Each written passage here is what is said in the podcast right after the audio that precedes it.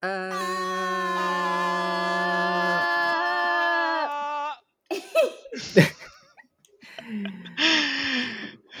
Estamos de vuelta Uf, con uf, uf. Te mentí, no era un podcast. Debió haber sido más, ¿o no? El grito. No, muy largo ya. Todo bien. Creo que nunca habíamos estado tan activos grabando dos días seguidos. Y por segunda vez consecutiva con otro invitado, Uf. Francisco Badilla. Hola, hola, What chiquillos. Muchas gracias por la invitación. Les agradezco. De nada. De nada, gracias por aceptar la invitación. Gracias por aceptar. Eso, Sí. me habían dicho. Sí, yo encantado, así que démosle nomás Ya, con todo. démosle al tiro entonces. Pancho, ¿quién eres? Uf. Muy largo, suena la intro.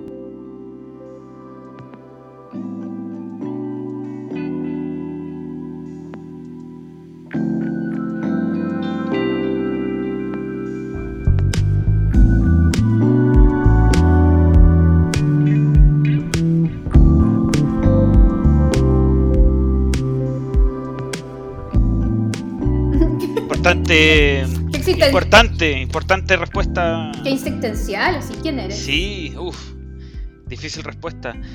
Pero básicamente soy eh, Francisco Badilla, ilustrador, vivir, eh, vivo en Pudahuel. eh, No es necesario dar la dirección, porque todo-. ¿Por qué? No, ¿Por qué todos insisten en dar su dirección cuando vienen a este podcast? Pucha, No sé. sí- sí, es algo que, que es importante, po, don Javier, no, no le veo el problema. Pero vivo en Pudahuel y soy chileno. Eso es mi presentación. Trabajo como ilustrador eh, desde hace ocho años aproximadamente. Oh, Y bueno, he trabajado con Javier en proyectos como Defenders of Ekron, un videojuego indie que nos tocó eh, presentar en Tokyo Game Show una vez en 2015. Qué gran Eh, experiencia. qué gran experiencia. Qué gran sí. experiencia. De principio Había, a había fin. que, había que decirlo y tirarla al toque a la parrilla. Pero. Los hueones bacanes. y No pasa nada. bueno, he tenido que hacer otros proyectos también eh, en el ámbito nacional, como Pitching Toon, una docu animación. Ah, sí. Que... Nu- Nunca me voy a cansar de escuchar el nombre de esa serie. Sí. Pitching Toon, Sí. Pitching Toon, Pichi. grande Pitching Toon. y bueno, eh, también trabajé en juegos como Mito y Leyendas, juegos de cartas. Y ahora último estoy trabajando en un proyecto de la BBC, de Doctor Who. ¿La y- dura? Sí, y bueno, estoy haciendo cartas eh, para un juego online, de también juego de estrategia. Y bueno, también haciendo comisiones freelance, que es lo que más me mantiene activo en este momento. Sí, porque ese es, uno, ese es uno de los puntos de los que vamos a hablar hoy día. Pero para que Sí. cachen el nivel de invitado. Claro. Nos pegó 3.000 patas en la raja a los dos. Sí, Keyforge, me faltó Keyforge. cacha, ¿no? Y quiere seguir pateándonos en el suelo. Sí. Y bueno, a- hablando de patadas, también tengo que decir que me gusta jugar a la pelota. Eh, me gusta um, ¿Me? pagar patadas en el en la defensa de mi equipo. Así que debo decir que soy el 3 del equipo. Eh, juego en un equipo llamado Boris Yeltsin. Un saludo para los chiquillos. Y también Espera, ¿y me él podía gusta- jugar No, en este no, en este tiempo no se puede. Está... Fue. ¿Tú cachai? po? ¿Tú cachai? Su pichanga Ahí- ilegal. Sí, hemos pensado en las pichangas ilegales, pero está complicada la cosa. Y la paciencia nomás, pues tú sabes. Sí. Y eso, pues, me gusta el trekking también, eh, Bueno. nadar, el kayak. eh, ¿qué Soltero, más? comprometido. Comprometido, comprometido. Hasta los huesos, Oh. hasta la, hasta la médula. Y ¿Por qué, Eso, Javi? Javierín. ¿Te lo querías jotear? Sí, pues ya le, le iba a tirar una invitación ya, pues me cagó. ya me, está- ya me estaba pidiendo el, el Messenger. Sí, no, le, está- le estaba hablando por interno mientras se introducía. Y eso, pues chiquillos. eh, bueno, mm, aparte de eso, también me gustan los juegos. Juego harto videojuegos de bélicos. Me gustan los juegos bélicos. Me gusta ahí desestresarme con la violencia. Eh, tenemos un clan con, con unos amigos en Warzone, así que ahí también nos destres- desestresamos harto rato. Y nada, pues Este era un Fortnite, capítulo de ñoñazos. Sí. Fortnite también, Fortnite ahí también ¿Verdad dando que cara. fue Fortnite? Desde, desde la vanguardia del Fortnite estamos dando cara. Chale. Tuviste en hacer el juego. Y eso, pues, Javierín, eh, Clau, yo creo que eso podría ser una presentación, una breve presentación de mi persona. Breve. Sí, yo, creo, yo creo que te alargaste mucho. Fue un currículum. Me- me la- es que, ¿sabéis que el tuve que... currículum. La Yo web te, contra- te contraté así, toma, ya. Trabaja, pa- pa- anda a trabajar. Sí. Gracias, por favor, contrátenme. Sí, pues tengo un podcast, no una entrevista de trabajo, igual. Sí. Pero yo ya te contraté. No tengo, mira, no tengo cómo pagarte, pero publicidad, ¿te parece? Tí- Típico Todo- correo. En, en estas circunstancias todo es bienvenido, todo es bienvenido. Ya, pues, vamos a partir entonces con algo relajado igual. Una de las preguntas que nos llegaron al Instagram el otro día. Eh, Gracias por mandarnos preguntas. Sí, que gracias siempre por pueden mandarnos mandarnos- Siempre Sí. pueden mandarnos cositas. Sí, vamos a partir polémicos. Polémicos. Sí, Polémico, oye, CQC. sí. Pancho, y me- me esta pregunta, sí, sí, al tiro. El invitado, Oh. hay que sacarte el jugo. Sí. Dios mío, por favor. Gogo Mitois pregunta: ¿Sopaipillas con pebre o con salsas? Sopaipillas con pebre, sopaipillas con salsas. Mira, ¿sabes qué? Yo creo, yo creo que con pebre, porque eh, me recuerda mucho a las victorias que hemos tenido en el, en el equipo de fútbol. Siempre Ah, cuando con- ganamos, gana- compramos sopaipillas y le echamos weón. Qué nostálgico. Sí. A llorar. Así que, así que yo creo que la- el pebre es el... Bueno, aquí en la casa también mi madre, mi hermano hacen un pebre de, lujo, así que yo creo que me quedo totalmente con el pebre. Ya, ya. Sólido. ¿Tú, Clau? ¿Mm? Yo, pebre y salsas. Pebre y salsa, las dos cosas a la vez. Las dos cosas a la misma vez. Así, La dura. Oh. sopaipilla y un, y un cerro de, de hueas arriba. así. Pero igual cuando yo puedo comer sopaipillas las como como con palta y ketchup. Palta y ketchup es la mejor combinación. ¿Mm? Sí, Me encanta. suena, suena rico. Mm, Ya. Un equilibrio entre salado y dulce, Sí. me parece. Sí, ya. Respuesta estándar. O con manjar. E- e- equilibrada, neutral. Uy, no, pero es que ahí te vaya la mierda el tiro, po. ¿Qué? Sopaipillas con manjar. ¿Qué Oh. tiene? Yo pensé rica. que, yo pensé que mi respuesta iba a ser polémica. Bueno, Bueno, igual, igual está el sopa y pleto, Pero es que, es que el sopa y sushi, no sé si está el sopa y sushi. la Claudia No. es la única persona en la vida que he conocido que le gustan las sopaipillas con, que ha comido sopaipillas con manjar. Weón, la- Mira, yo todos en esta casa comemos man- eh, sopaipillas con manjar. Yo creo que Primera quizás algo que- del sur. ¿Será algo del sur? primera no, vez que escucho eso, porque primera vez que escucho eso.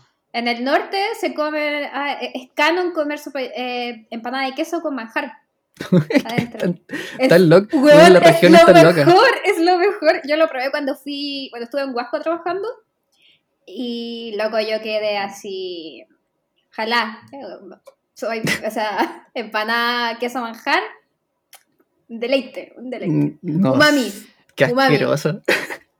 Mira, yo no podría decir que asqueroso porque no lo he probado, pero me parece curioso y, y yo creo que lo probaría encantado. Así igual suena como algo radical y me gustan las cosas radicales. Mm. Si una embolada me termina gustando porque cuando chico me gustaba comer pan con, con jamón y mermelada. Jamón y mermelada.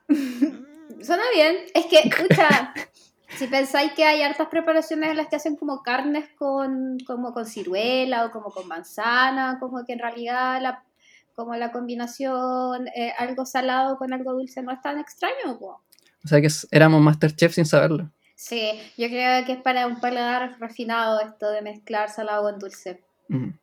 Por eso, Javi, ¿cuál es tu preferencia culinaria con la sopa y papo? Si no una sopaipilla normal con ketchup, sopaipillas pasadas. Oh, conchetumare, no. ¡Qué asco! ¿No, no te gustan las sopaipillas pasadas, Clau? No, el olor me repugna así. ¿A ¿A ti, a ti también te gustan, Pancho? Sí. sí Buena, no estoy solo en esto. Oh, weón, no, qué asco. de verdad como que la abuela, que igual yo tengo un, un olfato así súper sensible y súper conectado como con el gusto, así que como que el abuelo y, y como que se me, como que se me desconecta el cerebro Sí, siempre. yo Es que- se lo que son- mencioné a la Claudia y casi se pone a vomitar. Son Sí. muy dulces, son muy dulces. Igual generan su. Sí, igual que los picarones, por ejemplo, su- esa su asco. Yo nunca he probado picarones, pero me acuerdo que cuando la Clau me los mencionó, yo me puse a pensar en los picorocos. y tampoco he comido de eso. Qué bueno, qué bueno. Yo soy de, ca- de, de campo con mar y acá, puta, mi familia como que me crió comiendo esas weas asquerosas del mar y mm, no, no se los recomiendo los picorocos, la verdad. No se están perdiendo de nada, si no los han probado no se están perdiendo de nada. A mí me daban nervios porque pensaba que eran como unos gusanos, así como con un piquito, cuando los veía en el súper. Y no, pues. Recién Sí. descubrí que eran así como una almeja. Claro, yo creo que he probado alguna- ignorante. Alguna, que otra que me haya salido en alguna paila marina. Pero Sí. más allá de eso, así como. En, en bola he comido sin saberlo. Es que acá se los comen como directo de la piedra, así como... Es como salvajes, no sé. De más que sí, pues sí, yo creo que el, el- ¿cómo se llama este? El- la macha parmesana también se la comen directo de la concha. A mí me gusta comer así las almejas. No, nunca he comido almejas, no. No, compraba que en mi casa era más de comprar como piure, matcha y choritos. Ugh, no sé cuál de los tres peores. Pero Ya, pues entonces yo creo que la otra pregunta que nos llegó se responde sola. ¿cuál? ¿Por qué? A ver. Que también preguntaron si éramos eh, carnívoros o veganos. No, si éramos vegetarianos o veganos. Mm, no, pues aquí en ese caso, omnívoro. Como, como Noviraptor. No di rápido. S- Sabía que iba a tirar alguna referencia de dinosaurio en el está bien, está bien. sí. Está bien, es, es pues, obligatorio. Es, o es sea, obligatorio. ¿Cómo, ¿Cómo los voy a dejar de lado? Ya, perdón, perdón. De hecho, una de las sugerencias de tema como para este capítulo era como, weón, si traemos albadilla tenemos que hablar de dinosaurios. Pero es que, es que no sé qué podríamos hablar de dinosaurios más que de las películas, así como Jurassic Park. Ya, pues hablemos de Jurassic Ya, Park en pues. algún momento. En algún momento saquemos Jurassic Park así. ¿Con qué, Porque. per- con, con- con qué personaje de Jurassic Park te sientes identificado? Cabrón, les mentí, este no era un podcast, era una recreación de la, de las trilogías de Jurassic Park. ¡Atentos todos! Oh, no, no. Bueno, es que Jurassic Park es mi película favorita, así como de toda la vida. Yo me sé los Sí. diálogos. así. Qué lista eres. Uy, madre. No, qué gran No entran en el pastizal. Ah, ¿Y a ti, Pancho, te gustaron los remakes? O sea, los remakes, las secuelas de esos... Mira, eh, por un compromiso fuerte hacia, la- hacia los dinosaurios tuve que ir al cine a verla. sí, same, same. Entonces, obviamente estaba con la estaca ahí cada segundo, viendo la película. No, no, no me gustaron, la encontré entretenida y todo, efectos, para qué decir, los diseños, filetes y todo. Pero obviamente no podemos entrar a comparar lo antiguo con, con lo de ahora, pues, ¿cachai? Mm. la- Sí, las pues. dos tienen su, su encanto. Yo preferi- preferiblemente eh, prefiero las antiguas, ¿cachai? ¿Cuál de todas? ¿La 3? No, por la primera. Alan. La primera. Alan. Eso, eso no se discute. O sea, lo que me pasa con las nuevas es que siento como que intentan, intentaron dar como así color a la historia, como que se fueron así en la chucha, pero les salió mal, como que el guion vale callampa, así que... Y los personajes también valen callampa, pues ese culiado que es como canchero, el Owen, ese huevón de mierda, oh, lo encuentro tan insoportable el conche de tu madre, así la mina esta que debería estar presa porque por su culpa murió así, onda caleta y gente en ese parque. Esa culiada debería estar presa. Sí, tienes razón. Sí, igual me pareció como. Pues se convirtió en activista. po. Era como. Tragi... Bueno, igual todas las películas de Jurassic Park fueron tragicómicas, entre comillas. Sí. Las muertes no, no eran para. Ya, pues, pero por ejemplo, al John Hammond se lo hicieron pico, pues, como de que tuvo que pagar Ah, así sí, pues, millones, como que le quitaron la empresa, como que quedó la zorra, pues, pero esta culiada que ahí la veis, como. n- Nada, así cero repercusiones. Eh, En todo caso.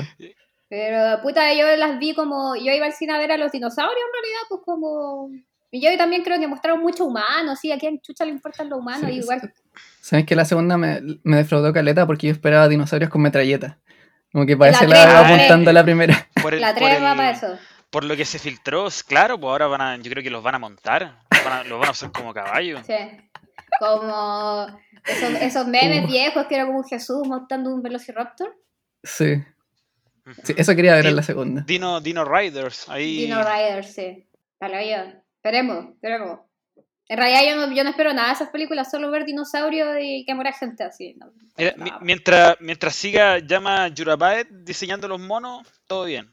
¿Ese loco diseñó los, los dinosaurios de Ujú. las últimas dos? Sí. Bacán. Oye, eh, pausa, entre comillas. O sea, no pausa. Eh, nos desviamos de la pregunta, no respondimos todo. Javi, ¿usted es vegetariano o vegano? Mira, no, yo me acuerdo que cuando me propuse ser vegetariano, eh, coincidió con el día en el que mis papás estaban de aniversario y se les ocurrió ir a, una, a un restaurante de, parrilla- pa- una de parrilla. parrilladas. Parrilla Argentina. Sí, La wea. y fui para allá y, y no comí no comí carne, po.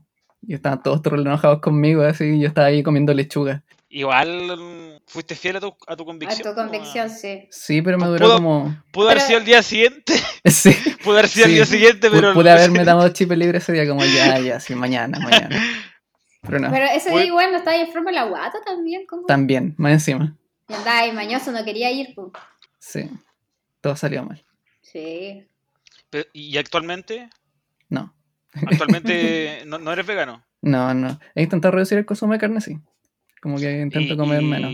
¿Y cuánto duró ese, ese proceso de vegetariano? Estuve como una semana así como... No, duraste más. Yo me acuerdo que duraste ¿Sí? más. más, sí.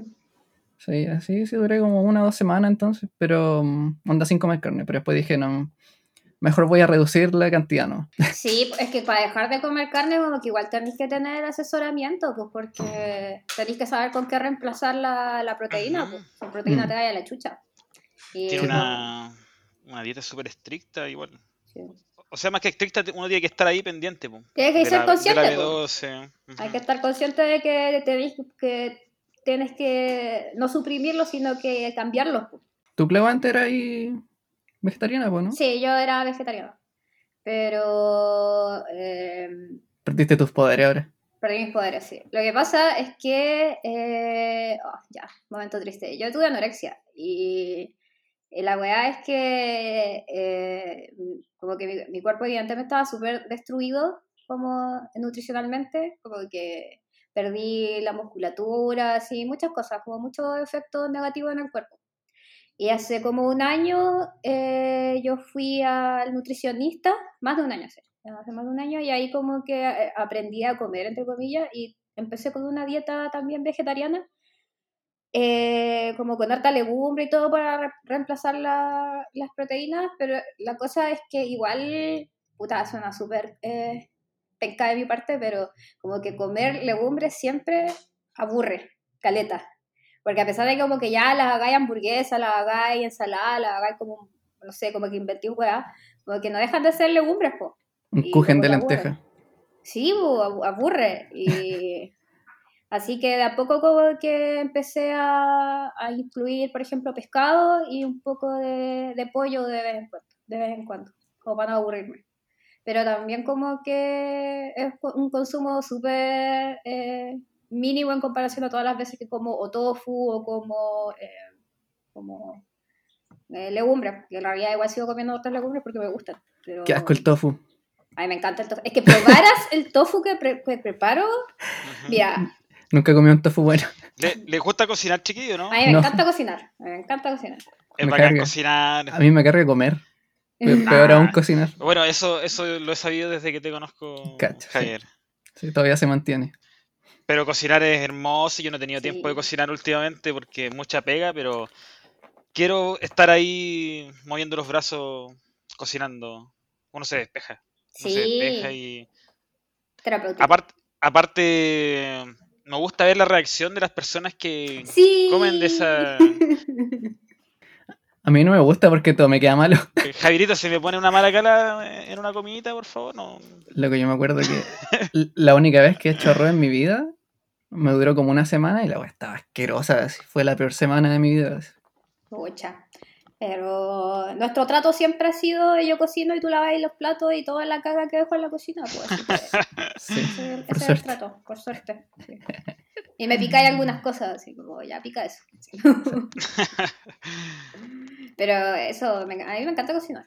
Antes lo odiaba, pero ahora como que igual es bacán dedicar ese tiempo como a, a algo que me va a hacer feliz, como, como superarme, ¿cachai? Como ya la vez me quedó bacán, pero ahora me va a quedar más bacán.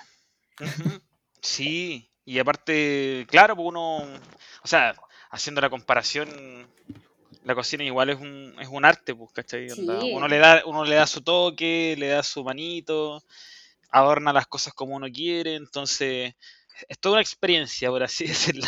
Sí. Oye, que ha estado culinario el capítulo. Sí, pero... Tú...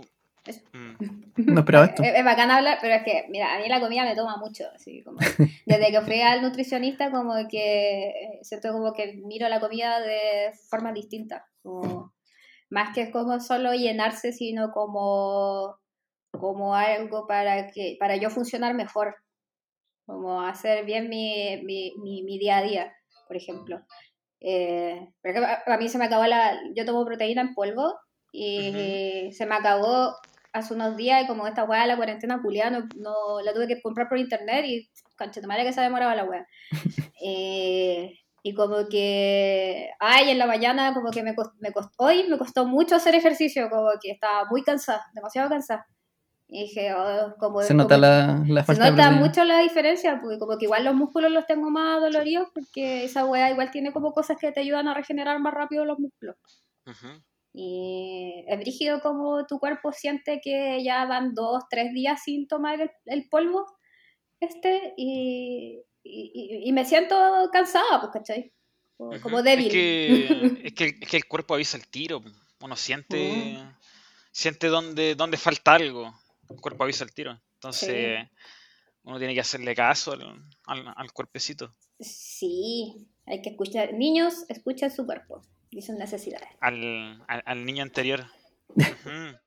¿Teníamos más preguntas? Sí, pues, ahora que, que nos relajamos un poco. Sí. Estuvimos muy exta- extasiados hablando de dinosaurios. no, pues, Panchito estaba medio nervioso, ¿no? ¿Nervioso? ¿De, qué? ¿No? Ah, ¿no? perdón. Está hablando. Ah, era, era yo nervioso. Pero estoy nervioso, parece. Te tirita, te, te tirita la pera. Me pillaron. ¿Te gusta lo desconocido, Pancho? Lo desconocido, sí, pues sí me gusta. Sí. Todas mis decisiones se basan en, en desconocer el futuro. Sí, está bien, es bacán eso. Sí, es que eso me recuerda que ayer estuvimos grabando mm, acerca de cosas paranormales. Oh, qué bueno, qué buen tema paranormal. Igual es como que de repente quedo colapsado, no, no sé por dónde empezar. Como que es el mismo éxtasis que los dinosaurios. ¿Por qué? ¿Te, te- te gusta también?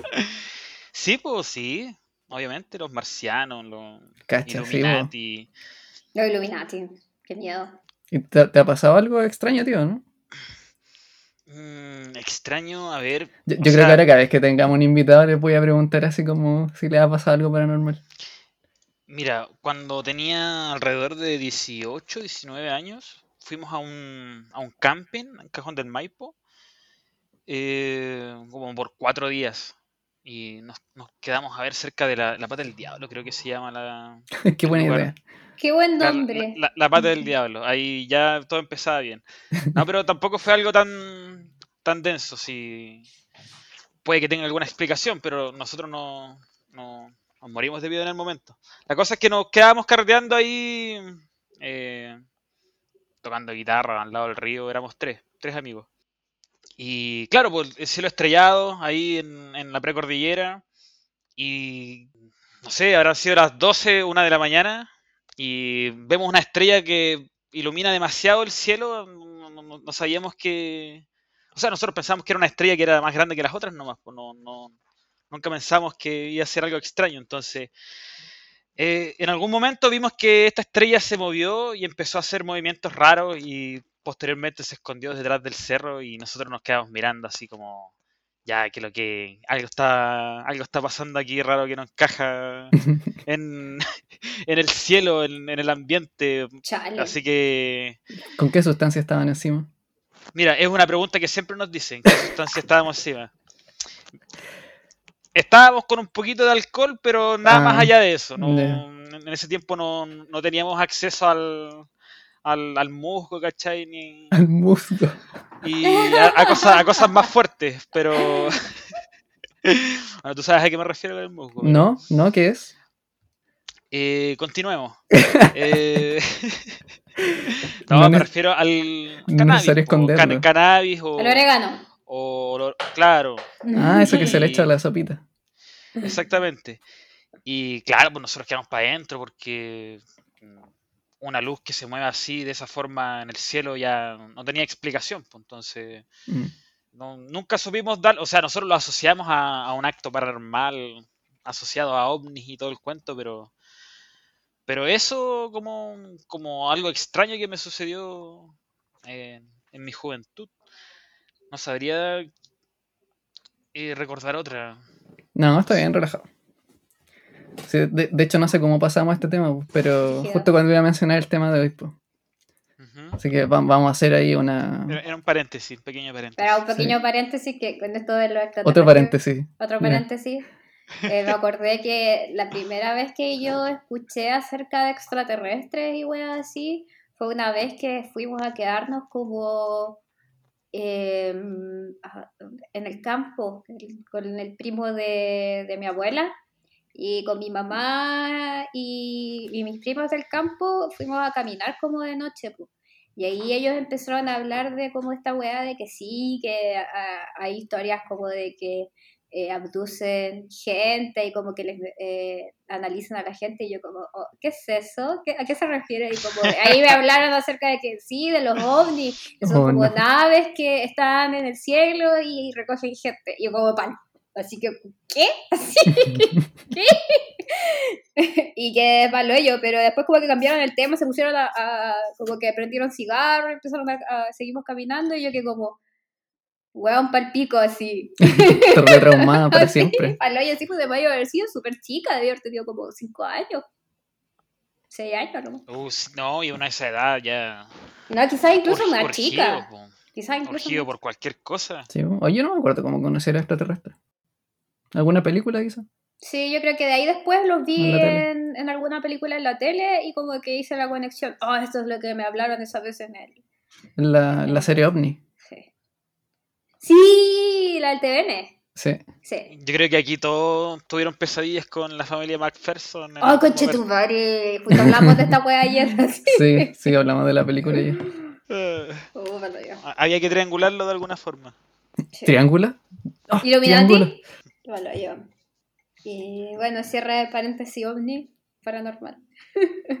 Ya, pues entonces ahora nos pegamos un giro de 720.000 grados. El tema del, del día de hoy era cómo sobrevivir siendo freelance. Uh, Y esa es la razón por la que te llamamos a ti, pues, Pancho. uh, el, el menos indicado. Ah, pero, pero si tú... Qué humilde después del medio currículum que nos, que nos restrogó en la cara, así. Sí, pues, y to- y todas las pegas que mencionaron, puras pegas freelance. Eh, uf, es que, a ver, ¿por dónde empezamos? Mm, mira, yo creo que igual recae un poco en lo que estábamos hablando delante, en, De los ovnis. De los ovnis. Claro, en, en- en- en cómo no tenerle miedo a los ovnis. ¿no? Yo, creo que Es la clave para el éxito. En tomar estas decisiones, eh, sabiendo que el futuro va a ser incierto, yo creo que es un buen paso. Así, tener la seguridad, eh, una seguridad consistente de poder decir, ya yo lo puedo hacer, o más que seguridad, la constancia también de, de poder estar todos los días eh, aportando un grano en, en, no sé, pues en mandar mm, eh, currículum a ciertos estudios o subir tus cosas a Instagram, subir tus cosas a redes sociales. Yo en ese sentido quizás no sea el mejor ejemplo, pero, pero intento hacerlo, intento llegar a un equilibrio en, ese sentido, como eh, subir trabajos importantes a ArtStation y bueno, el estudio que, que es, lo que tienes que, llevar siempre en el, en el bolsillo, ¿cachai? Que siempre estar aprendiendo ahí nuevas herramientas que son las problemáticas que siempre se vienen encima. Y bueno, yo creo que tomarse esto también con paciencia, porque igual, obviamente, todos los días estamos luchando con la frustración, no, no es algo fácil de, de lidiar. Entonces, eh, yo creo que si estamos en instancias como esta, como conversando con personas que se desenvuelven en el mismo rubro o aplicando, aplicando esto como si fuese un deporte, con esto me refiero a que, que sea algo que te guste, no algo como a lo que te sientas presionado. No, no, eh, Lo estoy haciendo mal. Sí. Claro, lo estoy haciendo mal, cuchillazo en la espalda, el auto boicot, entonces, No, pero es que, es que yo boicoteo al resto, pues no mismo. no, pues ahí no tenéis que boicotear al resto. po. O sea, depende, depende. Si, si es Trump, sí, pues, weón. Si es Trump hay que boicotear, si es Piñera también, pues. Piñera. Pero a eso voy, pues, ¿cachai? Onda, eh, yo creo que el amor eh, que uno tiene a su trabajo igual es un, un buen empujador o es un buen impulso que uno tiene que tener ahí siempre prendido. ¿no? Eh, y bueno, ese, obviamente ese impulso ojalá se expanda y contamine a las demás personas. Eh, no sé, pues, eh, tú puedes motivar a otras personas a seguir, enseñarles ciertas cosas, aprender ciertas cosas de otras personas. No, uno no... Creo que hay que ser poco conformista en ese sentido, no, no, no conformarse con lo que uno hace, porque obviamente te va, te vais quedando en, un- en una posición, pero igual a lo mejor puede sonar un poco salvaje, pero claro, pues siempre van pidiendo, o sea, en el rubro de pega siempre van pidiendo cosas que uno quizás no, no maneja o, o- o es- Real. o tiene una skill más débil que, que cierta otra skill. Entonces yo creo que ahí uno también tiene que equilibrarse un poco, ¿no? Sí. Qué real. Eh, como para que el, el avión no se tambalee en el camino, pues, ¿cachai? No... Mm. Sí, pues, ahora que la mencioné, ya me acuerdo que cuando me llamaron para la entrevista de, de la película animada, yo no sabía qué me iban a pedir hacer, po. Y cuando me empezaron a mostrar las referencias y me dijeron, ya, mira, esto es lo que queremos que hagan, que hagas. Y eran puros fondos, po. Y mis dibujos hasta ese momento eran puros monos parados así sobre fondo blanco. A lo más una pared, así con una textura pegada encima. Y, y fue como, como que me quedé pensando así como, oye, yo no soy capaz de hacer esto, nunca he hecho esto. Pero les dije que sí igual, así como ya, si me llamaron es por algo y si no sé hacerlo voy a aprender nuevo. Ujú. Sí, pues, De ahí aprendí en el camino. Sí. Muy buen ejemplo ese. Me pasó Javier. lo mismo, de hecho, porque en la empresa donde estoy ahora a mí me contrataron y para hacer fondos, pues y yo así como si cero fondos, me carga hacer fondos. Y actualmente trabajo haciendo eso, pues como dibujando fondos. Y ahora último me habían pedido unos como quisiera concept art y yo como, oh, concha tu madre, nunca he hecho un concept art. Y yo como, ya, sí, sí, démosle, démosle. Y ahí eh, chamullando. Pero la- me di cuenta que en realidad eh, es algo que sí puedo hacer, pero la verdad es que nunca lo he, lo he entrenado nomás, pues como, como que la, la capacidad está, pero nunca la he explotado. Sí, eh, de todas maneras. A mí el otro día tuve una entrevista de pega y claro, todo bien, todo bien, así como, oye, sabes usar estas herramientas, oye, pero nosotros también necesitamos una persona que haga 3D. Eh, yo no hago 3D, así que todo se, se enfoca en el 2D, no importa, te capacitamos en línea, eh, no, Buena. no- no tienes problema, te lo pagamos, te mandamos un computador a la casa, eh, pues nos vamos a reunir una vez al, al mes, todo sonaba perfecto. Y al final me dicen, oye, pero. ¿dónde vives? En Chile. Oye, pero esta pega solo es para Estados Unidos, así como... Así Puta que chiquillos, por favor, pregunten si la pega funciona fuera del, del país que le están ofreciendo. Sí. Sí. Por primer- eh, como primera pregunta, recomendación. Sí, porque generalmente lo dicen cuando piden gente, pues como que suben el perfil y dicen como trabajo remoto o trabajo presencial. Este era un trabajo remoto, pero Ah, Pero no, solo- no solo especi- dentro no de Estados especificaba Unidos. qué tan remoto era. Claro, ¿qué Claro. remoto? Sí, Define remoto. sí. Para y hoyo. claro, y así como al final el what the fuck, así como me, me tenía ahí eh, ya como arriba de un Porsche, no sé. De verdad. Yo te- sí, sí, ya, te- como- ya estás visualizando tu futuro. Sí, Oye, es como cuando me llegó el mail así para, para trabajar en la empresa donde estoy ahora. Eh, como igual la, la weá era, era tan bacán el mail que dije, ya esta weá es un scam, así. esta weá no, no puede ser real, pues, porque yo encima nunca había postulado a la weá, así como que yo nunca hice nada. Así. Yo, yo estaba como justo, justo ese día que me llegó el correo, yo había tenido como una entrevista de trabajo en otra cosa, en una agencia de diseño para trabajar haciendo como interfaces de, de sitios web, porque entre, entre paréntesis soy diseñadora gráfica de profesión. Eh, y dije, ya, filo, como de que por la pandemia no podía ir a ferias, estaban súper malas las ventas, como de... Estaba, estaba complicado vivir, pues. Y dije, ya, pico, voy a tener que trabajar de diseñador gráfico nomás, pues. Y como que una amiga de Javi me justo estaba buscando a alguien, como que me movió ahí una entrevista con, con la empresa donde trabajaba, y, y ya estaba como casi, casi ce- cerrado este trato, pero tenían que, que conversarlo más porque les estaba complicando de que yo no fuera de Santiago, a pesar de que iban a estar con trabajo remoto, decían como que cuando terminara esta hueá del COVID, como que iban a tener que trabajar en, en oficina. Idiotas, porque ya ha pasado como un año y medio y todavía Sí, están. raro. Y ya pues la cuestión es que, que como ya sí te vamos a responder el viernes. Llegó el viernes, el viernes me llegó este mail de, de Osmo y como que me fijaron al tiro reunión. Así como, sí, eh, reunión eh, el lunes. Y el lunes se supone que me iban a confirmar esto de que eh, si quedaba en esta otra pega de diseño o no. Y como que tuve la reunión y como que eh, la reunión no era como para ver si yo estaba capacitada para el, para el cargo, era, una, era como una reunión para saber si yo tenía dudas acerca de eso. Porque como que yo ya estaba Ya te habían ya, contratado ya estaba saber. contratada, así, como que me, decían, Maravilloso. me preguntaban así, como que su duda era ya, pero ¿cuándo puedes empezar a trabajar? Y yo como, ahora, así, ahora. Y me Ujú. dijeron como, ya, sí, espera, vamos, te vamos a ir mandando los papeles para que llenes el contrato y todas esas cuestiones. Y yo como, bueno, no lo puedo creer, así, este mail culiado que yo casi no respondo porque parecía scam, resultó ser como la mejor pega que he tenido en toda mi vida, así. Qué Así que niños, niños respondan sus mails. eh, A tiempo. investiguen, porque yo me, porque más encima el mail decía como que me había recomendado a alguien, y dije, oh, este, ¿quién es esta persona? Y yo así como que me puse a googlear inmediatamente. Y llegué a alguien y dije, ¿será esta persona? Y le escribí así por Instagram, así, oye, qué weá. Eh, y ahí me explicó toda la historia, pues, como... Y que como, oh, muchas gracias, muchas gracias, muchas gracias por recomendarme.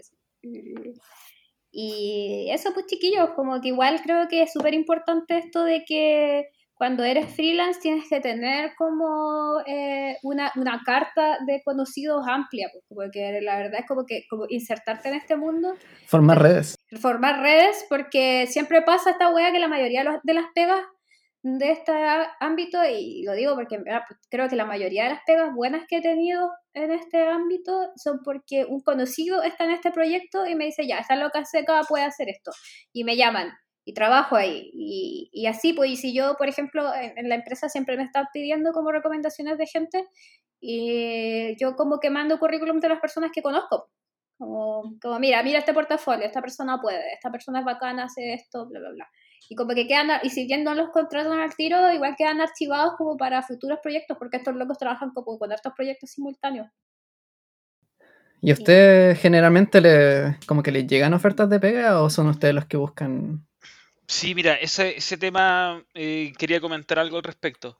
A veces, eh, claro, está la situación cuando, o sea, cuando uno sube trabajos y a sus redes, obviamente está buscando, como tirando el, el- el enganche para que la gente eh, te tome comisiones. ¿Mm?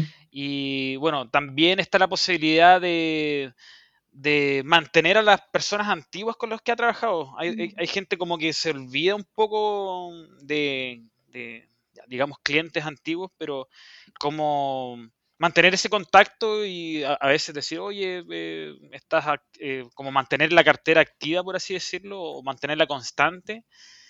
Igual es, es- válido, ¿cachai? Igual es, es una, una acción paralela que puede ir a- al, al hecho de, de ir buscando, proponiendo, man- mandando correos a, a distintas empresas. Pero claro, ahí el, el- el currículum tiene que estar afinado siempre. po. Onda, como constantemente se tiene que ir actualizando. Bueno, yo creo que eso es como compartirlo, compartirlo Mm. desde el lado como bus- buscando pega o, o manteniendo lo que ya se, se hizo anteriormente. Como la clientela, me refiero. Claro. Claro. ¿Sabes que me pasa algo muy frustrante?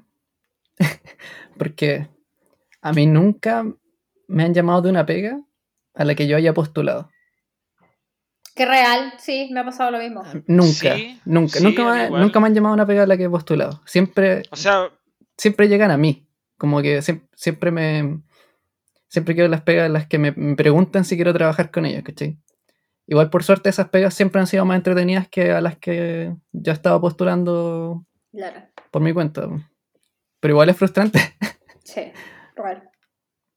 O sea, igual es como, entre comillas, cómodo porque siento que puedo abarcar lo que, lo que me dicen, así como, no sé, siento que estoy jugando más con, con herramientas que puedo manejar. Pero cuando yo postulo, un- o sea, una vez lo hice, sí, eh, postulé a una pega.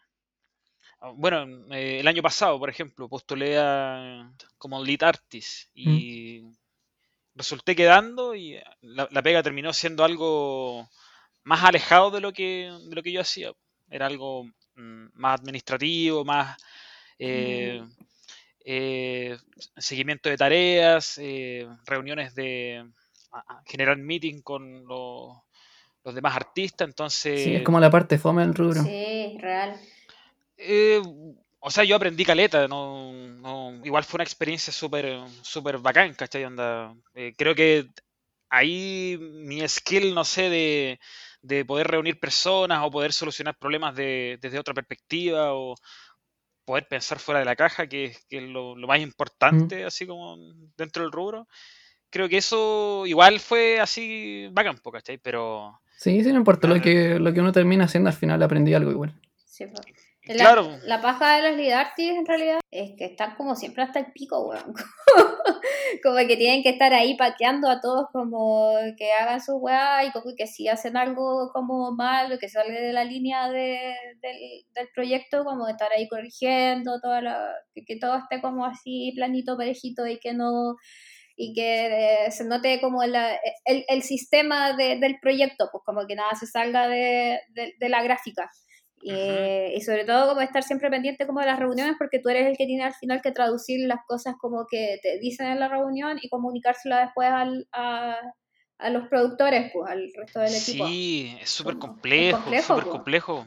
Porque, claro, ahí tiene, uno tiene que tener un criterio súper equilibrado al respecto de las decisiones. Uno Sí, po. no- tiene que poner ahí una, o sea, un punto de vista igual eh, decisivo o, o- o con buenos argumentos. Entonces, por ese lado, yo necesitaba más instrucción, como que me tiré a los leones eh, de cierta forma y, y me había enfrentado a situaciones que nunca me había enfrentado en mi vida, así hablar con clientes en inglés al frente, eh, generar reuniones con artistas, con, no sé, 12, 12, 15 artistas, tener ahí reuniones junto con los programadores también, que son... Sí, porque todos te eh, eh, entiendan, es, po. un, es un lenguaje que se tiene que acomodar, adaptar a lo, a lo que se está haciendo. Pero dentro de todo eh, son cosas que uno, uno va haciendo porque, porque están conectadas con lo que uno hace igual. Lead Artist Sí, al fin y al cabo no, no- no- no está muy alejado de, de lo que es un director de arte o, Mm. o- o un ilustrador un 2D, un 3D. Sí, pues que al final el artist tiene que, es como, es como el cerebro de, de- del grupo de trabajo de artistas, pues como que, como que por tu cabeza pasan las decisiones y las soluciones del, del proyecto y como que tienes que hacer que los demás te entiendan, pues, y como que puedan seguir esas indicaciones bien, pues, así que al final tú tenés que tener el mapa bien claro en la cabeza para poder comunicarlo de manera correcta y que los demás puedan seguir esas órdenes. Así que es como si estuvierais dibujando sin dibujar. Como tú armáis la weá en tu cabeza y la proyectas para que los demás eh, lo dibujen por ti. Sí, sí.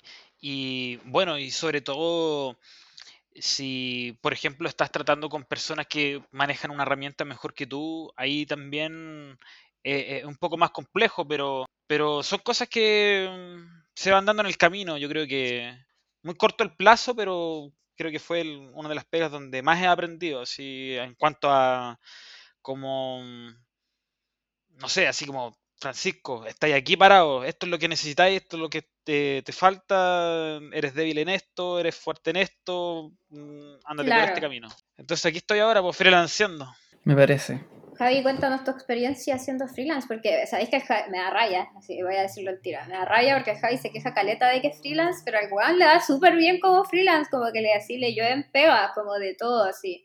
Y como que le llegan pega con un flujo igual súper estable y le pagan súper bien, pero el Javi está ahí, así, sufriendo como el chimps, ahí con cara de chimps. no. Es que si Javier no sufre, no es Javier, pues. Real, Cacha, sí. mira, el Pancho me conoce. Sí, es cierto. Pero eso, Si no, pues, si no le cae una lágrima, si no le cae una lágrima mientras habla, no es Javier. sí, ya real. Oh, me, me recuerda al cómic que hiciste de mí una vez, Pancho. man. Oh, el otro día lo encontré, weón. ¿Encontraste el cómic? O sea, encontré una foto, creo. Una foto. No, el cómic, parece lo tengo por ahí. Tengo las, cro- saqué las croqueras de un baúl. Oh, búscalo, se han Sí. mandado una foto para que sea la, la foto de, Oh, de no, anuncio ¿por de qué tenía que este- mencionarlo? Estoy viendo las croqueras, pero no sé cuál de todas es. Sé que en una de esas está. Porfa, búscalo para que sea la foto promocional No, de este capítulo. No, es que no, eh, ¿Será? Ya, será, po. eh, ahí se las mando po, por Discord. ya, pues, ya, buena. Ujú. Pero, pero cuenta la historia del cómic, sí, porque no creo que, que se vea bien el cómic completo en, Ah, de veras. en Instagram. En- Se va a ver como borroso. Eh, creo que fue. Ah, estábamos ese día en In Vitro, oficina de In Vitro, ahí en República. ¿Qué recuerdos? Bueno, todos los días ahí llegábamos. Bueno, nosotros llegábamos a las 10, Javier llegaba como a las 2. Oye, ¿verdad? Ay, porque él estudiaba, pu. No. ¿No? No, porque vivía en Maipú, era como muy Oh. lejos. O sea, ni, ni siquiera tan lejos, si era no y no es excusa nomás, tampoco. No es excusa tampoco. Porque el Javier, Javier era el gerente de, de In Vitro. Por eso llegaba a esa hora. Es que, yo, es que yo siempre cumplía con todo, entonces como que no me preocupaba mucho de llegar a la hora, ¿no? Es Mientras me alcanzara el bueno, tiempo. éramos, éramos súper libres de- en el tiempo Sí. en, en- Ya. en esa época. Bueno, la cosa es que Javierito un día llegó muy activo, así como trotando, como eh, tirando tirando combos al aire, así como... y, Raro para oye, eh, claro, así como, oye, Javier, eh, Javier eh, quería hacer ejercicio, vayamos a caminar, no sé, hagamos algo, sol- soltemos energía, hagamos una carrera, pues, ya, pues. Y estábamos en el estacionamiento del, de la oficina, que era una casona. Ah, ya me habían contado esto, creo. Probablemente yo te lo conté. Probablemente, sí. Es un Bueno, clásico la- de mi vida esta historia. La, la cuestión es que desde la puerta de la casona hacia la, hacia la reja hay unos como unos 15, 20 metros aproximadamente. Y fijamos una- un inicio y ya lleguemos al portón. El que llega primero al portón gana. Y claro, el, el Fernando parece en ese momento dio la partida y salimos corriendo y yo no sé por qué no nos tomamos tan en serio la carrera que, que yo... Lo dimos todo en esa carrera. Claro, lo dimos todo así como eh, quiero demostrar que le gano al Javier o Sí. quiero demostrar que le gano al Francisco. Dijeron, "Te- tengo que ganarle algo al Pancho, esta carrera es la Ma- mía. Más, encima el Javier venía eh, inyectado. Sí, pues. Y yo creo que en un momento casi me voy para adelante también, así como por la fuerza que, que emití en la carrera. La cosa, la cosa es que iba corriendo y el Javier iba al lado mío y después veo que, que suena así, pa, un porrazo, pero así, yo, yo miro para atrás y el Javier está rodando así como una rueda. Como una rueda. Y no paraba de rodar como una rueda. Y, y después se paró de- en un segundo. Era como que recorrió tres metros rodando así A la misma velocidad en la que iba corriendo. a la misma velocidad. Y bueno, te paraste súper rápido, así. Sí, no, instantáneamente, todo- pero así como si nada hubiese pasado. Como la parada más, la parada más ninja del, del universo. Pero así. eh, todo, todo sucio, todo chascón, los lentes a la mierda, Con los brazos sangrando. con el, con el codo todo pelado. Sí. Todavía tengo la cicatriz. Y una cicatriz re grande, creo que. Sí, sí, todavía tengo la la cicatriz rodilla. marcada. Sí, en la rodilla la también. rodilla. Sí, sí, me rompí hasta el pantalón. Sí, sí, sí fue. Nosotros no, nos asustamos porque, claro, fue, o sea, no, como que no hubo reacción, como que No. Está muy metido en la carrera. Sí, es que, es que ni siquiera estaba bien. No, no- no era liso el piso, era como pura piedra. Claro, era como un, como un estacionamiento así destruido, o sea, no Sí. destruido, pero así como desnivelado, Sí. con, Ya. con piedrecillas, quizás su- sus pedacitos de vidrio. Y yo me comí todo eso. Y. No, y después me acuerdo que te fuiste a curar al baño y fue como. Fue a llorar Javier, al ¿cómo- baño. Claro, fue así como Javier, ¿cómo estáis? A No. Sí, pues yo me no, acuerdo. no pasó nada, no pasó nada. Sí, pues yo me acuerdo que me paré y tú, tú ya habías llegado al portón, así como que en un momento estabas corriendo y de repente yo ya no estaba al lado tuyo. así. Y cuando volví después de haberme limpiado, estaban todos cagados de la risa. man. Creo que ya tenía el cómic listo ya. En ese momento. Sí, no, hoy no sé, menos mal que no lo grabaron. Menos mal que nadie grabó eso. Oh, Sí, si no hubiese sido como la caída de Edgar, así. Sí, no hubiera sido el, el nuevo tarro. El nuevo tarro, sí. Hubiese, hubiese tenido como 2 millones de seguidores. Se Ahora. va. Sí. Quizá hubiera sido Y, la y mano probable- que grabó. y probablemente millonario. Ah, maldición. Hubiera podido vender un NFT de, de ese video. La wea. Oye, sí, vos, Pancho, ¿tú cachai del, del, del tema de los NFT o no? Sí, pues sí. Las 50 cartas que hice para Doctor Who son NFT. La dura. Sí. Estáis metido en NFT. Uh, O sea, yo, yo, yo Ay, no. lo dicen como si estuviera Yo no. estáis metido en trata de blanca. Sí. Como lo decía así.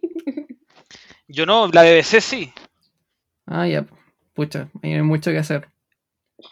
Pero, pero ¿cuál es tu posición al respecto? Porque es un tema súper polémico.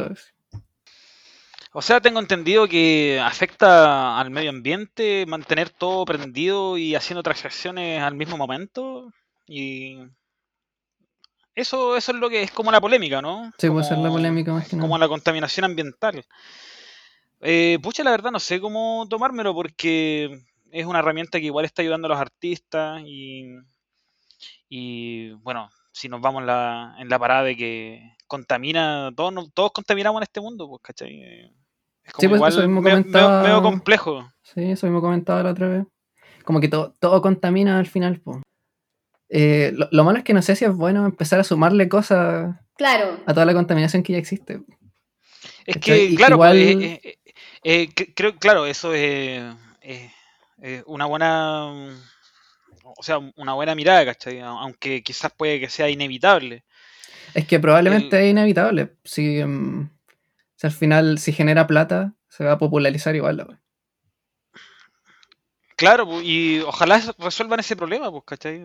Sí, que- haber una forma Sí, más sí, se supone que están como- buscando formas de hacer transacciones limpias, pero. Pero como que todavía no empiezan a aplicarlo. Claro, porque al fin y al cabo, como, como método para, para vender tu arte, yo encuentro que es una muy buena idea, ¿cachai? Si, Mm. Pero ¿sabéis lo que he visto? Que ya sí, o sea, en un principio la idea era como, o sea, esto es una muy buena herramienta para que lo- los artistas puedan vender su arte. Pero como que los que más se han beneficiado de eso han sido los, los los locos que- nomás. Sí, pues los que no necesitan esas lucas extra, Claro. Necesariamente. Sí, es que, es que yo creo que, pucha, eh, es lo que Es lo que siempre va a pasar igual. pues. es lo que va a pasar, pues, claro. Mm. Eh, eh, es- o sea, es difícil que pase de, la manera contraria. Si es como son los más populares, ¿cachai? Sí, Siempre po. quizás van a ser los primeros en recibir ciertas cosas o estar expuestos a las primeras tendencias. Sí, pues Eh, totalmente, eso sí. En fin. En Sí. fin, son, son polémicas, polémicas que dan carbón, Sí, pues porque que dan carbón al siento- fuego. Siento que Chile es tan mal agradecido como con el, eh, como con los ilustradores en general, como los mismos fondos de, del Fondar, que esas cosas, como que igual son súper mierda como con los que hacen eh, novela gráfica, con los que hacen Pucha, eh, de- animación eh, y todas esas cosas, como que al final siempre se los dan a los mismos locos que hacen como Ujú. su weá, como, como los de siempre, como que se reparten la plata los de siempre. Es difícil ese tema porque, pucha, el, el arte acá en Chile, tú, tú sabes lo que, cómo se, cómo se evolucionó o qué es lo que pasó con los artistas en la historia del siglo XX. no- prácticamente se les, se le- se les quemó todo el terreno donde podían participar. Pues obviamente hubieron eh, personas que dieron más cara y, y en, en ámbitos musicales, ar- ámbitos artísticos también Pero claro, y eso también se ve reflejado en los fondos, como tú dices, pues, los fondos de cultura, en, en cómo se administra, cómo se paga también en, en, en, los estudios en relación al, a cómo están los precios o los salarios afuera. Pues, sí, bueno, la, diferencia, la diferencia es cuática. Claro, entonces ahí uno, uno se da cuenta más o menos cómo, cuáles son como los enfoques de, de los países, pues, ¿cachai? Así, eh, bueno, Chile obviamente tomó un rumbo mm, más ligado a, otras áreas y el, tema, de, el, tema del arte eh, está al debe por parte del... última prioridad, por parte del Estado, de la, de la cultura y bueno, yo creo que también nosotros somos responsables también ahí de, de poder generar ciertos ciertas conexiones y o, ciertos gremios donde, donde se pueda eh, los grupos de Facebook de, de, animación o los mismos de Discord yo creo que igual existen espacios donde se puede loco siento que estos grupos así como de ilustradores igual se prestan como para puro funar sí son súper son súper informales son súper informales. Son súper pencas siempre se destruyen por alguna razón.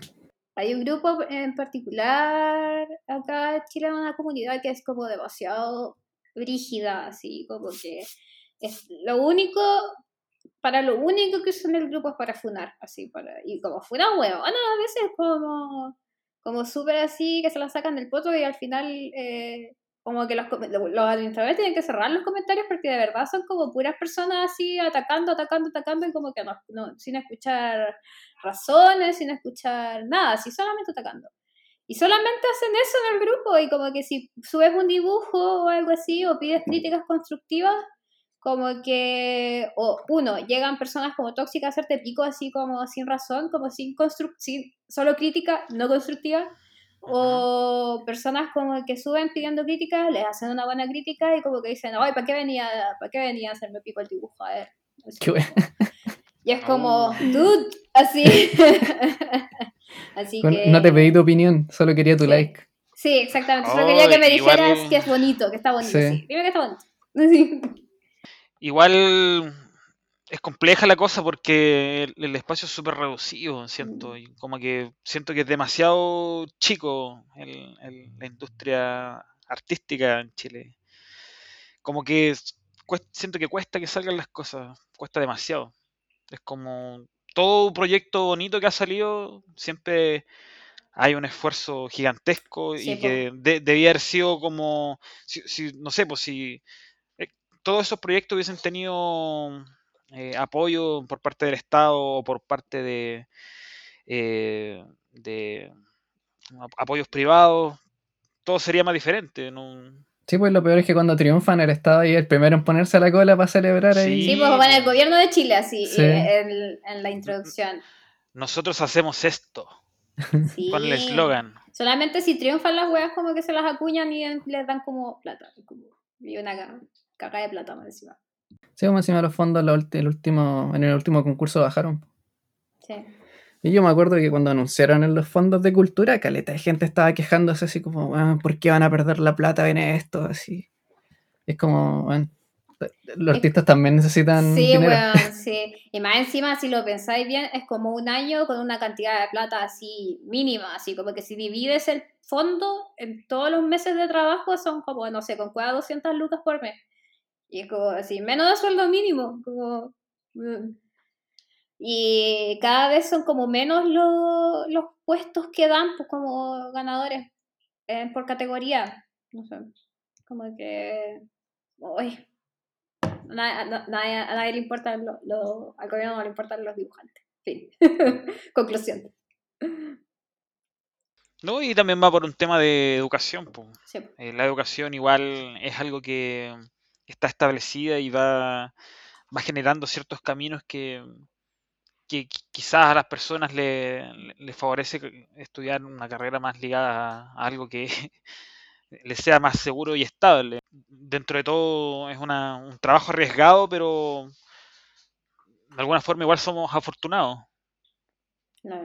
Sí, pero por ejemplo, eh, por eso yo siempre he pensado que el mercado de la ilustración, eh, en general, como más fuerte y como más a la segura te puedes ir apuntando como al extranjero, como porque las tarifas de pago son mayores. Y pienso, por ejemplo, cuando empezó esta weá del COVID y que cagaron las ferias, porque yo antes cuando era, cuando era freelance, como que yo vivía así 80% de ferias. Y cuando se fueron, murieron, como que dije, ah, cagué. Así. hasta aquí llegó mi vida. Hasta aquí llegó mi vida. Y onda, tuve que abrir comisiones y las subí a Twitter y por, oh, bueno, así, gracias Diosito de las comisiones, que me fue así súper bien con los gringos, como que tenía un flujo de comisiones súper estable y como que después tuve que ir subiendo como los, los rates de, como que cobre, de plata, como los, los tier, el precio de los tier, de los tier porque eh, estaba cobrando muy barato en comparación al mercado. Y como que tenía que pensar que igual era mi único ingreso esto de las comisiones. Por suerte, igual como que tuve otras peguitas así como que me llegaban también porque veían mi trabajo eh, y me decían, no, así como que trabajé con una niña que hacía peluches, eh, como que yo le diseñaba las cuestiones y todo eso como puros locos gringos, pues yo, yo pensaba, loco, menos mal sé hablar inglés y me puedo manejar como en esta weá y poder trabajar porque si no hubiese cagado, literal. Sí, pues igual en este periodo de pandemia, el 90% de las pegas que he tenido han sido con, con gente del extranjero. Sí, sí, es cierto. Es cierto poder mm, eh, manifestarse en ese sentido. Es, bueno tener, mm, o sea, uno igual puede aceptar eh, pegas locales eh, sintiéndose cómodo, pero yo creo que nuestra pega fácilmente funciona para todo el mundo, no, no, hay que cerrarse en ese ámbito. Sí, de hecho es un buen consejo para los que quieren vivir siendo freelance. Eh, aprendan inglés. Eh, aprendan inglés. Sí. es obligatorio que aprendan inglés. Aunque sea escrito nomás y hablen como neandertal, pero que puedan comunicarse por lo menos por mail, por chat, con, como con, con inglés. Eso bueno, les va a cambiar así la vida brígido, porque ya ahí pueden negociar comisiones por, cosas así. Como que los gringos son muy bacanes y si se hacen como de cliente, yo tenía una loca como que me pedía comisiones así, siempre así, como que yo le hice, no sé, en el tiempo que estuve tomando, cuatro o cinco comisiones, la buena me tenía de casero. Y, o sea, oh, weón, gracias, qué bueno que esta persona volvió. Muchas gracias. sí, está, pegando la comida de la sí es una de las mejores sensaciones de freelance, cuando vuelve una persona con la que trabajaste, así como, oye, quiero trabajar de nuevo contigo, tengo una portada Cyberpunk y yo sé que te va a gustar. y así como... Sí, yo agradezco mucho a todas esas personas que volvieron porque de verdad el COVID fue así destructivo. Como que, como que no podía, no podía vender cosas por internet tampoco porque como que correo y todas esas weas están para pico saturadas, pues porque no, no, tenía sentido mandar cosas porque las iban a perder en la oficina. Y eh, mi única salvación fueron las comisiones. Muchas gracias, comisiones. Me permitieron estar aquí viva. Así. Sí, pues al fin y al cabo, bueno, uno con las comisiones puede irse armando un sueldo propio, así dependiendo de, de cómo adaptas tu trabajo. Puedes demorarte lo que tú quieras, puedes hacer más rápido o, estirar el trabajo. Ahí yo creo que depende totalmente de cómo estás enfrentándote al, a la persona con la que estás trabajando. Pero... Sí, puede ser uno de los grandes beneficios de ser freelance. Como que tú mismo puedes adoptar tu, horario. Tu horario, tus ingresos. Sí, pues tus eh, ingresos también. Obviamente ser ordenado porque siempre hay momentos donde la inestabilidad puede estar ahí latente, no, no, pero si uno es constante en, todos los ámbitos, yo creo que pues uno puede llegar bien. Ahí veis tú cómo fijáis tus metas, pues por ejemplo, quizás un mes decís, ya mi meta eh, este mes es ganar, no sé, pues mil dólares. Cuando tenga mil dólares, como que ya dejo de aceptar comisiones, o dejo de, de, hacer promoción, o la cierro, o lo que sea. Eh, y ahí tú ves cuánto en realidad querés, necesitas como para, para, vivir y fijas los precios como en base a eso, pues, porque quizás eh, prefieres, no sé, pues, estás empezando y tienes que tomar 10 comisiones para hacerlo, 20 comisiones para hacer tu meta. Pero después ya vas ganándote público y vas como puedes ir eh, aumentando el precio por la demanda, porque te piden muchas comisiones y mejor le subes el precio si haces el filtro y los que realmente las quieran o puedan pagar como... Sí, y ojalá es tener un, un tarifario en PDF ahí listo para enviar. Sí, pues, siempre, Así, siempre. Y un portafolio, siempre. eh, eh, Ah, no, Claro. impro- no improvisan el precio al momento que le piden que les piden trabajo. Es que, Depende. o sea, se, se- se puede improvisar, pero yo creo que igual eh, eh, improvisándolo en base al- a, a ese tarifario, quizás. Sí, Claro. pues que depende. Claro. Si igual, por ejemplo, tenía como precios base, pero a veces llegaban personas que me decían, mira, yo quiero esto, pero lo voy a usar como en YouTube, ¿cachai? Como banner de YouTube o banner para Twitch y cosas así. Pues ya ahí tú decís, ya, esta voy a lavar mucha gente, así que ya, ese va a ser este precio base, pero lo voy a multiplicar por 3, ¿cachai? Lo voy a multiplicar por 3 millones de suscriptores. 3 millones. lo voy a Yo generalmente hacía eso, pues como que si lo querían para imprimir y hacer como varias copias, yo lo multiplicaba por 3, por ejemplo. Sí, pues eso es otro- otra, otra cosa que tienen que tomar en consideración. ¿Cuál es el fin del, del, pues. del trabajo que le están pidiendo? Sí, pues como que no pueden vender un dibujo al mismo precio a Juanito que es tu vecino o a, no sé, pues, si te lo pide, te, te pide el mismo dibujo, no sé, Coca-Cola. Así como que no. No le vaya a cobrar eh, 20 lucas por una comisión a, a Coca-Cola. pues.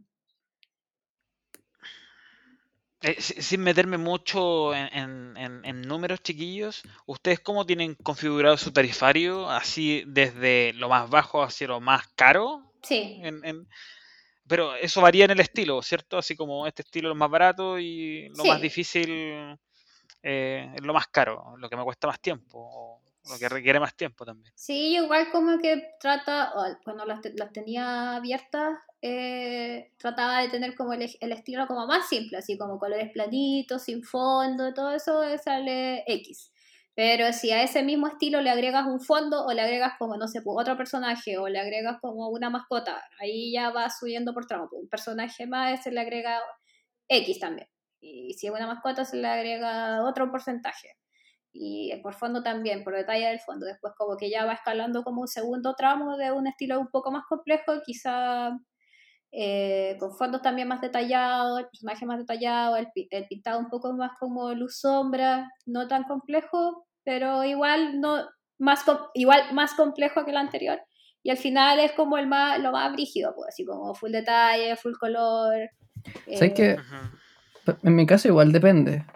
Eh, por ejemplo, yo igual hago esa distinción de niveles de complejidad, eh, pero más que nada en las comisiones privadas, así como Ah, sí. Cuando la gente quiere, no sé, un retrato o algún, algún fanart de un personaje, por ejemplo, que te encarguen. La distinción la hago así como entre colores planos o un dibujo más, más rendereado, como, como con otro, con un estilo de pintura más, más complejo. Y también varía si tiene fondo o no el dibujo. Pero cuando son por pegas, así como ya sea por contrato o para proyectos eh, como trabajo profesional, Eh, como que no, no considero tanto en el monto que cobro el estilo en el que va a ser el dibujo.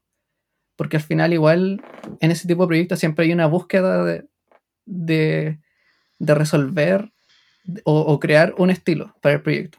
Mm, Claro. En cambio, cuando haces comisiones privadas es como, como que así lo tuyo nomás. claro. Para la pega necesitáis crear algo que se acomode a lo que ellos están buscando. Claro, Claro. pues en ese sentido. A menos que te eh, busquen por tu mano, pues yo quiero que hagáis una weá así, muy tu estilo. Al final eso es lo otro. O- otra de las cosas que hay que tener en cuenta si se quiere vivir de freelance. Eh. Ser versátil. Y Mm, Sí, muy importante. ser versátil, sí, eso es súper sí, importante, poder chiquillos. hacer la, la Poder mayor cantidad de manejar- cosas posible. Manejar varios estilos, Poder ojalá, copiar estilos también. ojalá algo de 3D, algo de animación, pero Mm. tener por lo menos las nociones de, de cómo funcionan las cosas. Sí, mientras Sí. más herramientas manejen, mejor.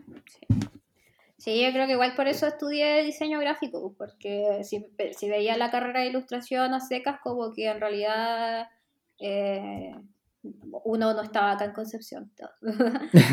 Eh, dos, porque te enseñaban, como entre comillas, solo a dibujar, pues, mientras que en diseño como que igual te enseñaban composición, te enseñaban diagramación, te enseñaban animación, te enseñaban web, te enseñaban un montón de cosas.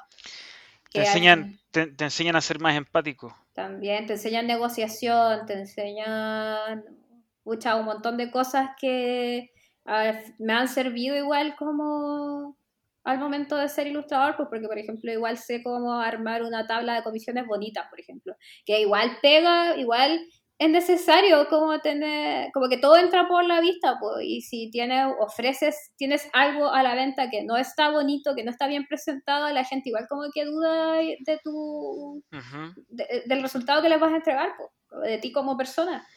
Así que como que igual cuido harto esas cosas, como que todo esté bien diseñado. ¿cachai? Detallitos, Detallitos. Como esos fiches de. Se ofrece trabajo como diseñador que están escritos con plumones así en un- pegados en un poste. Sí, exactamente. feliz, feliz día del diseño con, Sí, me con letras encanta. 3D. Me encanta el día del diseñador gráfico y los en mi día favorito del año de los.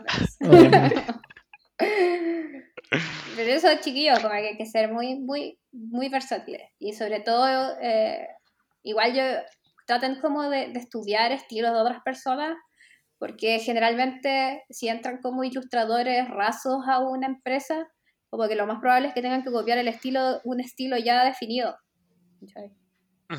eh, va- tienen que tienen que aprender Claro, a en- moldearse. En, en ese sentido es como, es como, siento que es como la pega de, de los actores. Es Sí. como te entregan un personaje y tú tienes que adaptarte y, y te quedaste con ese personaje. Es como Sí.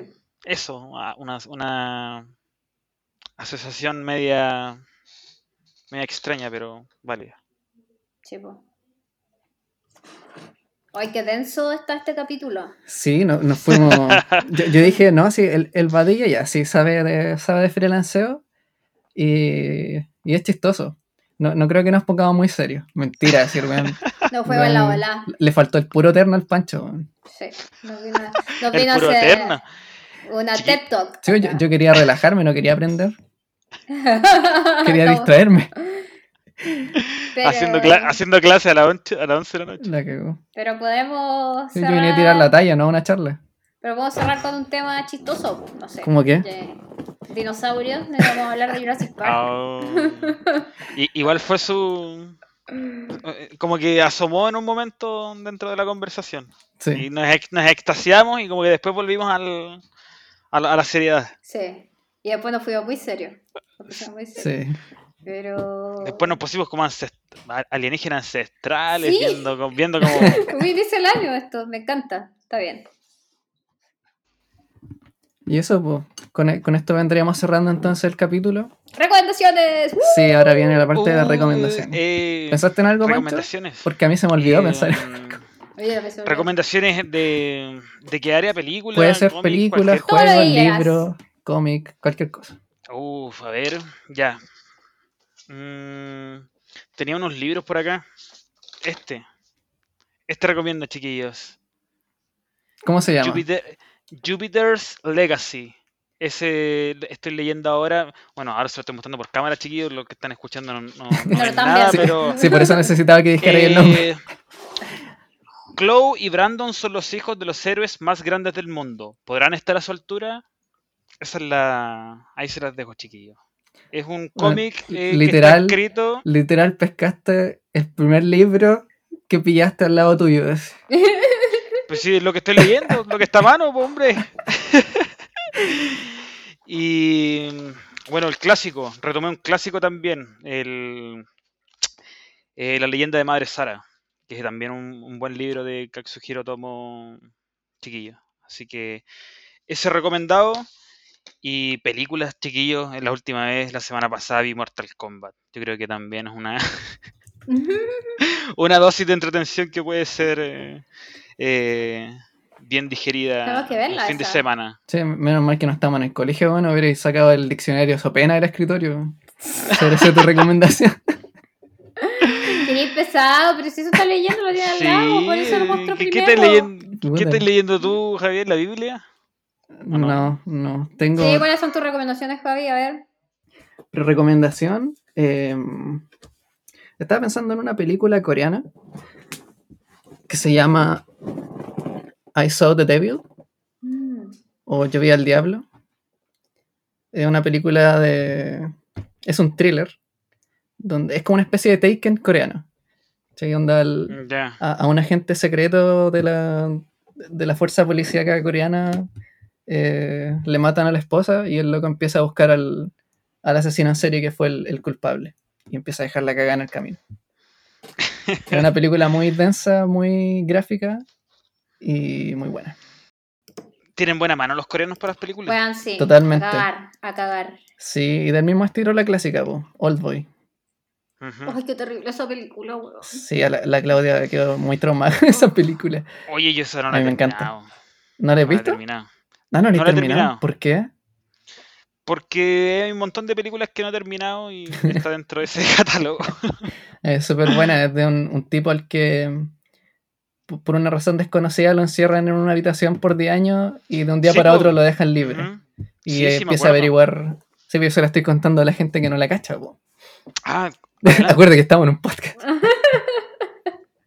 adelante, amigo. No, y eso, ya conté la reseña. Eh, Eso fue como el discurso de Forrest Gump en el, en el... Es una película que no he visto entera. Forrest Gump, tengo Sí, que verla. sí, Yo también la quiero ver.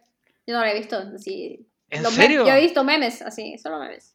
Oh, pero chiquillos, ahí se están perdiendo... La vida es como una una- caja de chocolate. Una Sí. rama, se están perdiendo una rama del cine. Lo sé, lo sé. Pero ahí la tengo agregada en mi lista de ver. Así que la- va, va a pasar, va a pasar. Sí. Ahora, eso sí, cuando llegue la escena de Año Nuevo, no voy a poder evitar ver a Van Rieselberg. eh, Sí. Sentada en una silla Ah. Oye, chiquillos, ese es un buen panorama, por favor, vean Forrest Gump. Lo ya, haremos. Lo la vamos a haremos. ver. La próxima vez que te invitemos ya la vamos a haber visto. Sí. Comiendo camarones, por favor. Ya, no, no sé, no sé a qué se refiere, pero debe ser una Bueno, referencia cu- a la cuando, película. Cuando, cuando lo vean, Vamos van a entender. Sí. Eh, ¿Y tú, Clau, una recomendación? Mi para este recomendación, eh, voy a recomendar otro canal de YouTube eh, mm, que se llama Una historia necesaria, que son muchos cortitos eh, que no duran más de seis minutos, todos entre dos a seis minutos, que son de, de personas que perdieron familiares, amigos, pareja eh, en la dictadura son testimonios reales de sobrevivientes de detenidos desaparecidos o familias de, familiares de detenidos desaparecidos y son muy palpico, weón. Así, oh, por lo yo. Así que si quieren perder la fe en la humanidad, vean, Más, vean- más más, más la fe. aún. Pero es que, weón, de verdad son como. como No, y no solamente la fe en la humanidad, es la fe en la humanidad la chilena. Chilena, sí. Y, eh, y tú decís como, weón, como mierda hay gente que defiende la dictadura, así. Como que tú ves esa weá y decís como, chucha, todavía hay gente que defiende la dictadura. La misma gente que no entendió Naruto. Palpico. Mi otra recomendación es una película también coreana que se llama eh, Kim Ji-yoon Go- ¡Oh, estos gatos, por Dios! ¿Qué les pasa? Oh, ya, en serio. Ya, mi, mi segunda recomendación es una película coreana eh, que se llama Kim Ji-young, Born in... Eh, pucha, no, si lo digo en inglés no lo van a entender. Eh, 1982. y es una película de una señora que cuenta como todos los abusos, eh, toda la violencia machista que vivió toda su vida como ciudadana coreana. Como Mm. ¿Qué es machismo en Corea? como toda la violencia de género que recibió tanto como de su familia, de gente en la calle, en el trabajo, todas esas cosas como... ¿Película coreana? Sí, coreana. Coreana. Coreana del Sur. co- Ah, ya. Sí.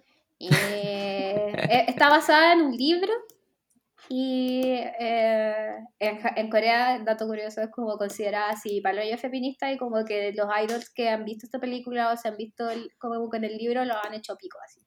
Ujú. Eh, pero si la veía es como una película normal de una persona que sufre, que sufrió mucho en su vida, que tiene muchos problemas.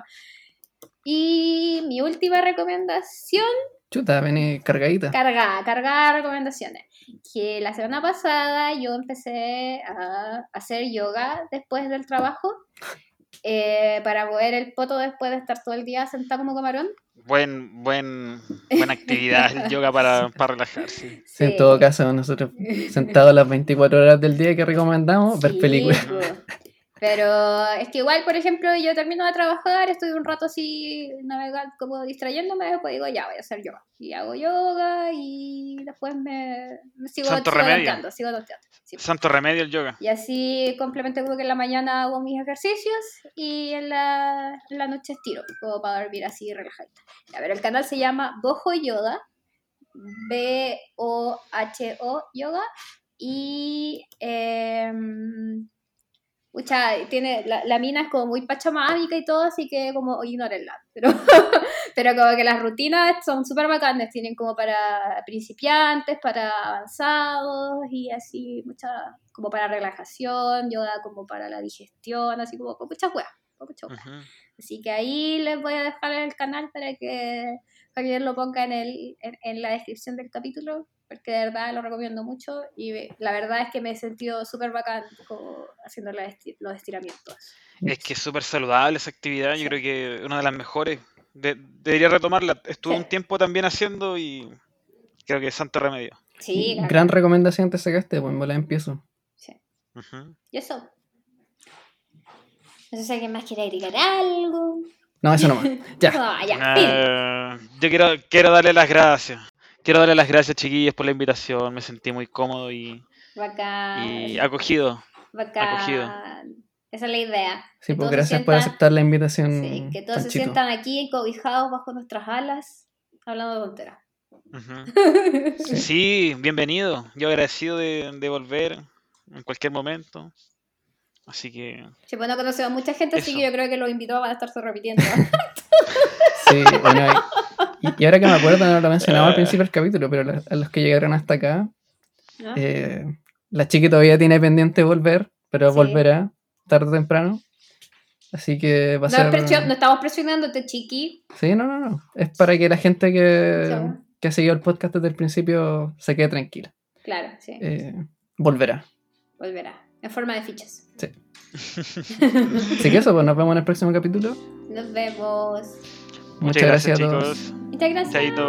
Chao, chao. Chaito. Eh.